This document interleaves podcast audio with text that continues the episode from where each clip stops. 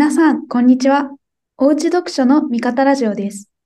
おうち読書の味方ラジオは、読書教育を通じて教育の見方をアップデートし、保護者様同士がお悩みや経験をシェアできる、おうち読書の味方になるラジオです。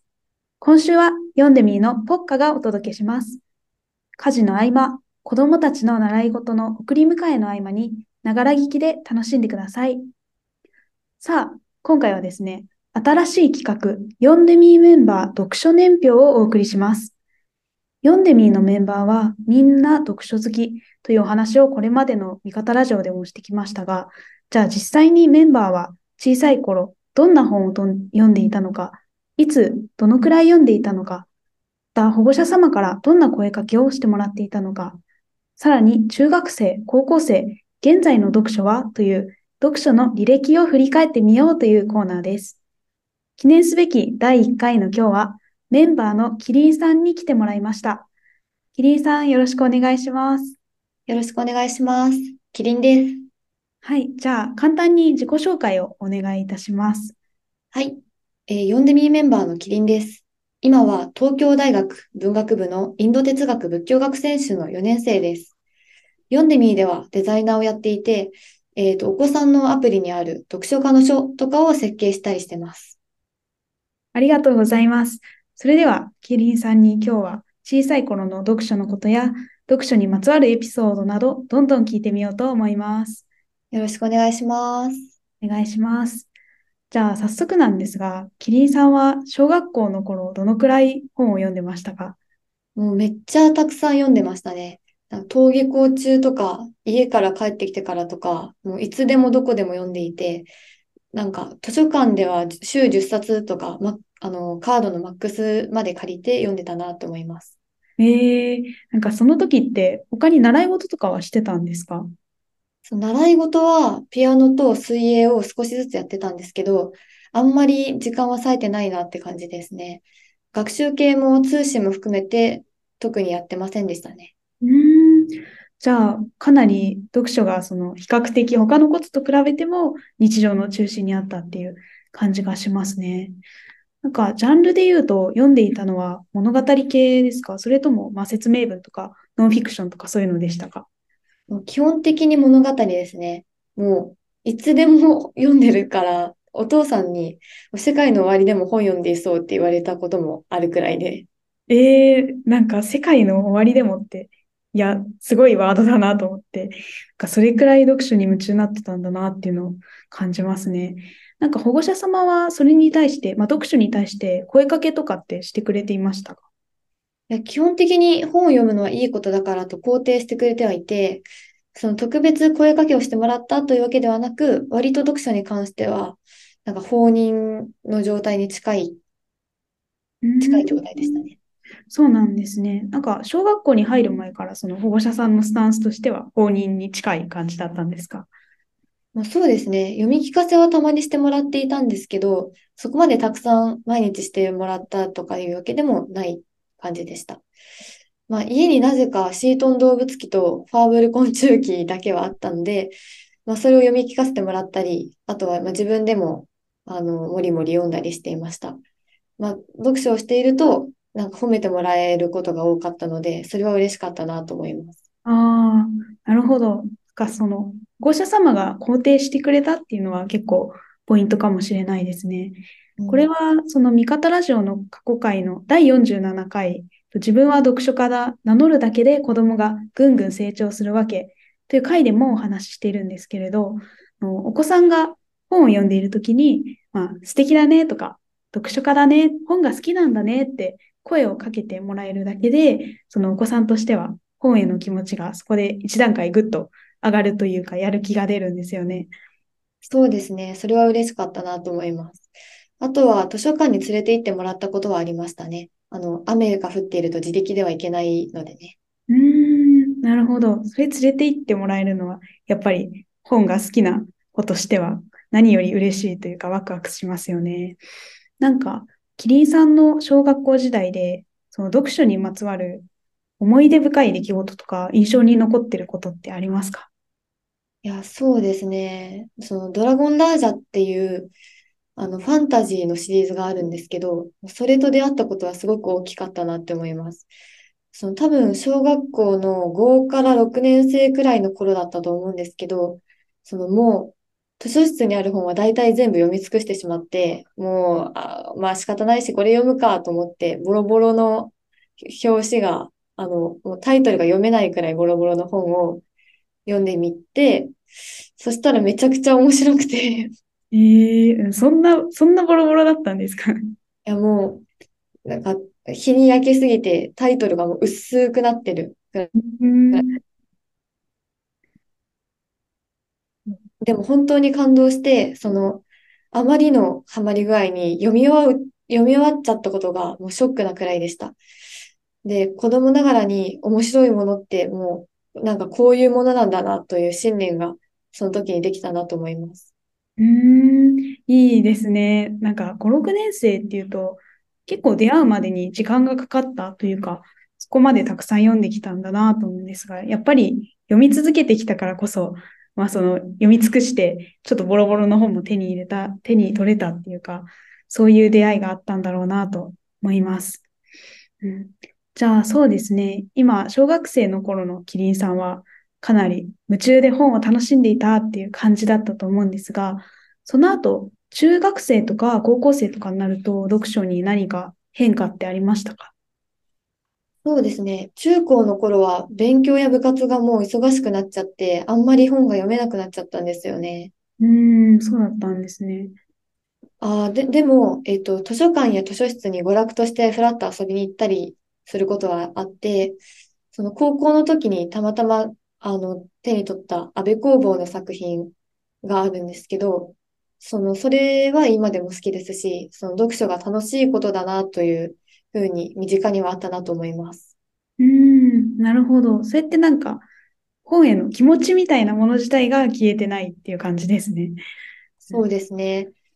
まあ、その読書は、まあ、その高校時代の勉強にも意外な形で生きてたなとは思っていて、その世界史とか日本史とか歴史が得意だったんですけど、いつも歴史を物語に見立てて、ストーリーやキャラクターを勝手に考えて覚えるっていう風にあの勉強してました。えー、それなんかすごい気になるので、もうちょっと教えてもらってもいいですか？例えば、その、この歴史上の人物はこういう性格だから、何かこの後事件を起こすんだよなとか、その、で、この国はこういう感じでかっこいいから外交でもこういうスタンスをとっているんだよねとか、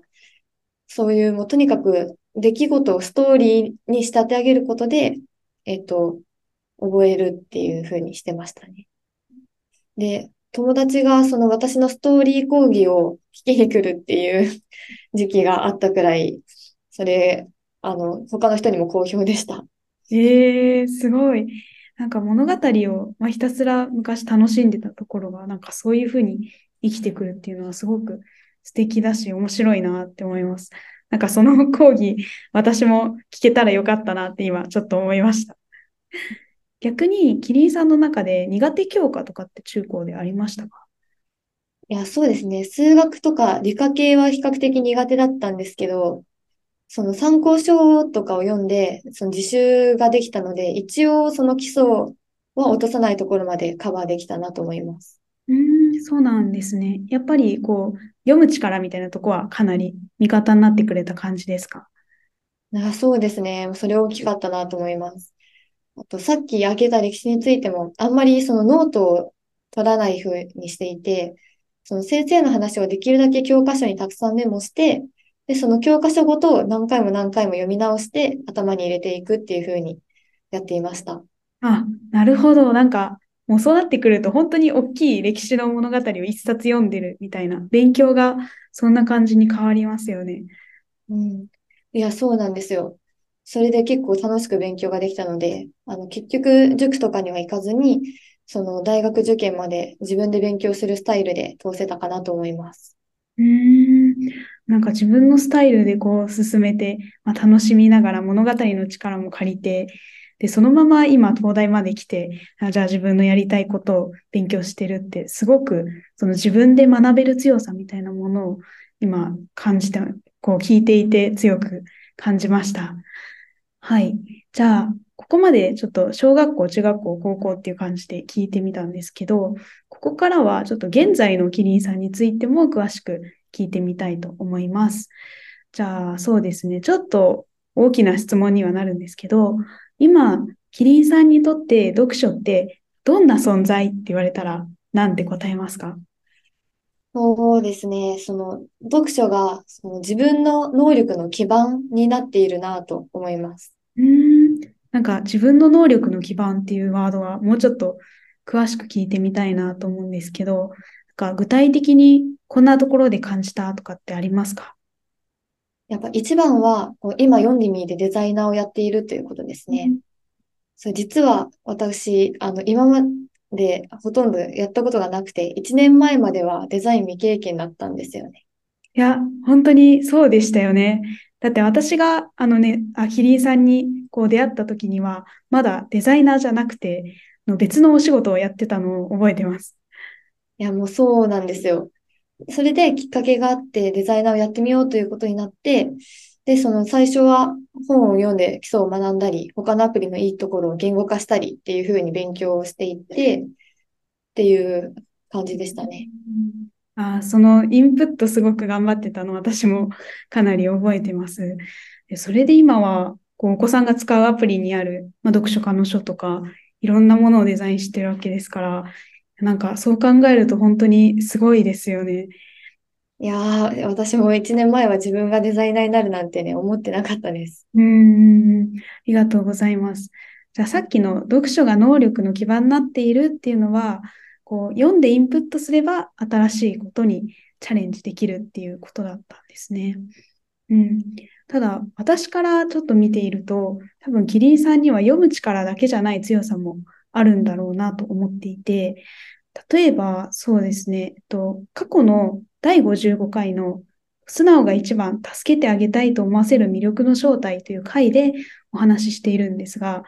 ここではコーチャブルという概念について説明していて、要は他の人のアドバイスをこうスッと吸収できるかどうか、素直さみたいなところが成長の大きさを決めるというお話だったんですよね。で、キリンさんにはまさにこれ当てはまるんだろうなと思っていて、当然、その最初からデザインを始めるとなると、たくさん先輩のデザイナーさんに頼ったりとか、あとはまあ他のメンバーの力を借りたりというところもあると思うんですけど、そこが見ているとすごく頼り方とか上手だなと思って、アドバイスをもらった時もすっと素直に取り入れて前に進んでいるのを見るので、そういうところの強さも今あるんじゃないかなって思います。いや、ありがとうございます。あの、確かにその素直さは強みだよねというふうに言われることもあります。やっぱりそうですよね。すごく見てて感じます、それは。そうですね。じゃあ、他にも、こう、読書が能力の基盤になっているって感じるところってありますか？そうですね。その、創作活動をするのが好きで、その絵を描いたりとか文章を書いたりとかっていうことが多いんですけど、そこでも役立っているなと思いますね。その自分で書きたいものを書くために、その絵の技法を調べてみたりとか、その、まあ、文章の方は、実は本格的に書き始めたのは大学に入ってからなんですけど、それもその読書をしていたからこそチャレンジできたのかなと思いますね。ええー、あ、そうなんですよ。あの、キリンさんの文章、私も何度か読ませてもらっているんですが、あの、本当に素敵で、あの、言葉も綺麗だし、読んだ側にエネルギーをくれるというか、のお見せできないのが本当に今残念なくらいです。いや、ありがとうございます。うん、何か学ぼうと思った時に、とりあえず読めばわかるから、そのいろいろなチャレンジができているっていうのはあるかなと思います。うん、ありがとうございます。ちょっと素敵なお話がたくさん聞けて、なんか私としてもすごく今嬉しい気持ちです。じゃあ、えっと、かなり今あっという間に時間が経ってしまっているんですが、最後にキリンさんの個人ビジョンについて聞いてみたいと思います。えー、個人ビジョンというのは、読んでみメンバーの一人一人が持っている読書を届けた先に作りたい世界を表している言葉です。読んでみでは、読書の価値の多様さをそのまま届けたいという思いがあるので、読書体験を届けること、そのもの以外の目標は、あえて共通しては定めていません。その先は一人一人が目指したいものを決めて、個人ビジョンとして自分の中にの言葉として持っている状態なんです。じゃあ、とキリンさんの個人ビジョンをぜひ教えてください。はい。え、ー、と、私の個人ビジョンは、必要な時にもたらされる小さな幸運をです。ちょっとこれ、実はさっきお話しした、あの、表紙がめっちゃボロボロだった本の、ドラゴンラージャっていう本に出てくる、あの、とある宗教の、架空の宗教の挨拶なんですけど、これってすごく読書そのもののことを言っているなと思っています。何か学びたい時とか必要な時に本で調べられるのももちろんその必要、小さな幸運だと思うし、その読んでいる間に身についていたスキルが読書に関係ない時もふっと現れて、こう自分に幸運をもたらしてくれるなというところとか。で、そういう小さな幸運が積み重なっていって、難しい目標までたどり着けたり、その思っても見ない、なんか遠くの方まで行けるようになったら、みんなもそうなったら嬉しいなって思っています。ああ、すっごい素敵ですね、本当に。あの、小さな幸運っていうのが結構キーワードだなと思って、まさに読書ってそういう、なんだろう、読んでいることでものすごく大きな、わかりやすい成果というか、幸運がどっと降ってくるという感じとはまた違うんだろうと思ってて、なんか人生にさりげなく、でもしっかりずっとこう寄り添ってくれるというか、そういう側面があると思うんですけど、小さな幸運っていう言葉がまさにそれを表しているなって今聞いてて思いました。うん。いや、そうなんですよね。その、私はどちらかというと、子供の時に親から適切なというか、目いっぱいの対応をされていたかっていうと、なんかそうではないなと思っているので、うん、いや、でも、その、たまたま読書があって、それを好きになれたから、面白いものにも出会えたし、何か特別な習い事をしていたわけでもないけど、えっと、デザイナーをやってみるっていう、自分からしたらすごいチャレンジができているので、その過去の味方ラジオでも繰り返しお届けしている、読書さえしていればなんとかなるというのを結構体現しているかなと思います。ああ、まさにそんな感じがしますね。ありがとうございます。じゃあちょっと最後に、キリンさんにこれから先、まあ、今の個人ビジョンみたいなとこも踏まえて、どんなことを叶えていきたいかとか、そういう、なんだろう、将来こうしていきたいみたいなことってありますか？やっぱりお子さんたちにその読書を通じて、えっと、できるだけ自分に必要な体験を受け取れるようになってもらうために、もっとデザイナーとして一人前になって、その子供たちが楽しめるようなアプリを作っていきたいなと思っています。まあ、あとは創作で人も自分も感動できるようなものを作っていきたいなって思います。ありがとうございます。たくさんお話聞かせていただいて、キリンさんのこれからが私としても、あの、読んでみるの仲間としてもとっても楽しみになりました。えー、今日は読書年表ということで、キリンさんに小学校の頃の読書から今のこと、将来のことまでたくさんお話しいただきました。本当にキリンさんありがとうございました。ありがとうございました。はい。最後までご視聴くださりありがとうございます。今回のラジオが面白かった、ためになったという方は、ぜひアンケートへのお便りをお待ちしています。この読書年表のコーナーを今後続けるかどうか、お便りを踏まえて決めさせていただきたいと思っております。ぜひ、この回が良かった、もっとこんなことが知りたかった、などありましたら教えてください。お便りは、味方ラジオの特設サイトや、ポッドキャスト、YouTube の概要欄、読んでみーの会員であれば、LINE のメッセージにある Google フォームからお送りいただけます。また、ぜひ Twitter やインスタでも、ハッシュタグ、おうち読書の味方ラジオで、味方ラジオの感想を教えてください。それでは、今回はここまでです。また次回お会いしましょう。さようなら。